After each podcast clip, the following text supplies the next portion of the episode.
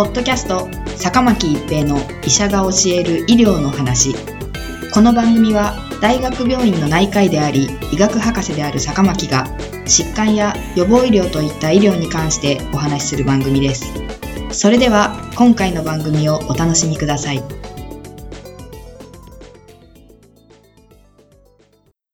皆さんこんにちは、坂巻一平です。ポッドキャスト、坂巻一平の医者が教える医療の話。今回は後遺症と思い込みです。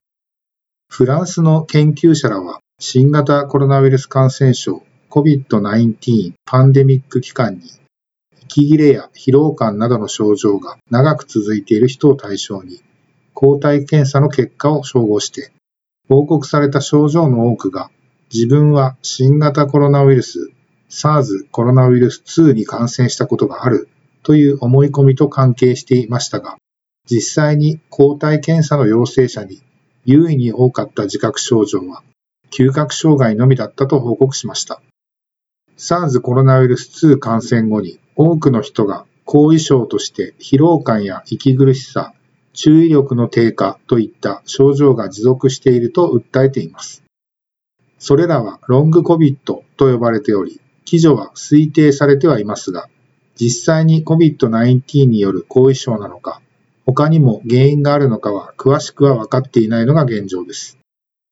そこで研究者らはフランスの地域住民を対象として、パンデミック期間中に自己申告された COVID-19 感染歴や SARS コロナウイルス2抗体検査の結果と後遺症の可能性がある身体症状の持続との関係について検討することにしました。フランスでは18から69歳の同国民の人口構成を代表する大規模コホート研究を実施しており、2012年から2019年までに約20万人のボランティアが参加して、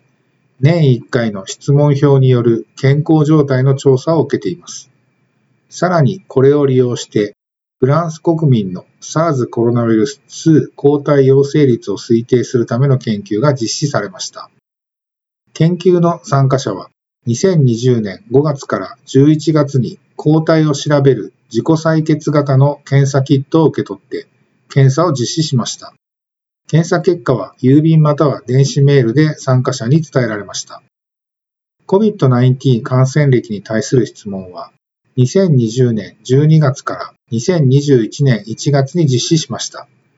2020年3月以来、あなたは新型コロナウイルスに感染したことがあると思いますか？という質問に、はい、いいえ、わからないで回答してもらっています。回答がはいだった人には感染したと考えられる時期について質問し、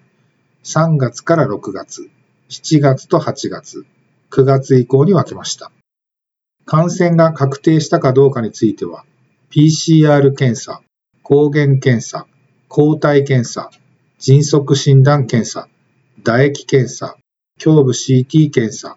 医師の診断、確認していないの中から選んでもらいました。症状に関する質問は2020年3月以降に以前にはなかった症状を経験したかを尋ねています。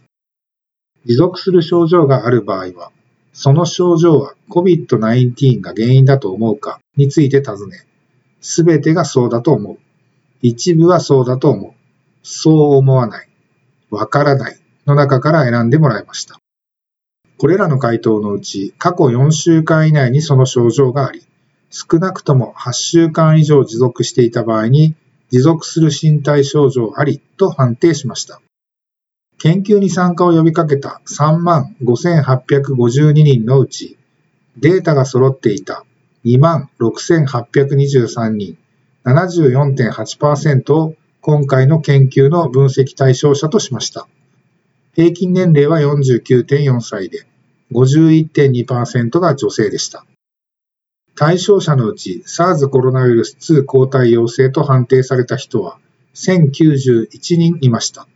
抗体検査が陰性で、本人も COVID-19 感染歴はないと考えていた人が最も多く、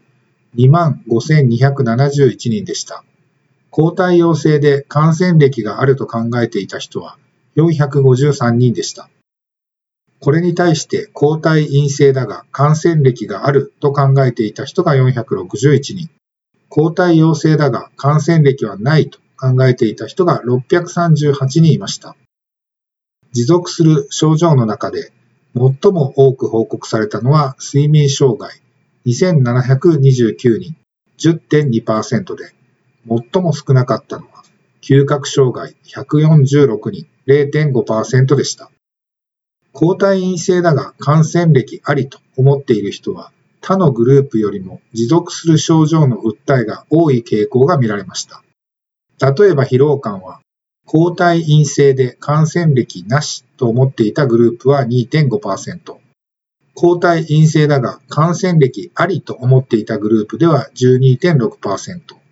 抗体陽性だが感染歴なしと思っていたグループは3.5%、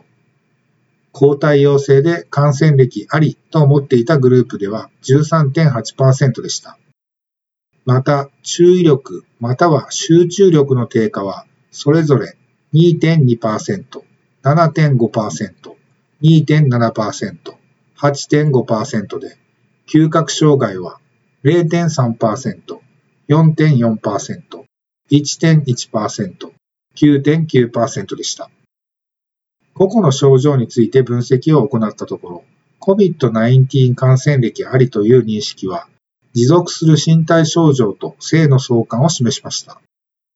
年齢、性別、学歴、収入、抗体検査の結果で調整したモデルでは、COVID-19 に感染したという認識と、18種類のうち16種類の症状持続との間に優位な関係が見られました。思い込みによる優位な増加が見られなかったのは、聴力障害と睡眠障害でした。これらの結果から研究者らは COVID-19 感染後に持続する症状は検査で確定した感染よりも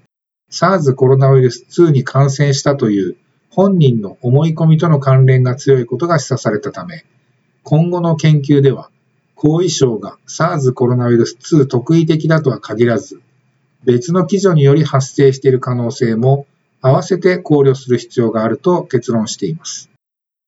ポッドキャスト、坂巻一平の医者が教える医療の話。今回は後遺症と思い込みでした。ありがとうございました。ポッドキャスト、坂巻一平の医者が教える医療の話。今回の番組はいかがでしたか？次回の番組もお楽しみに。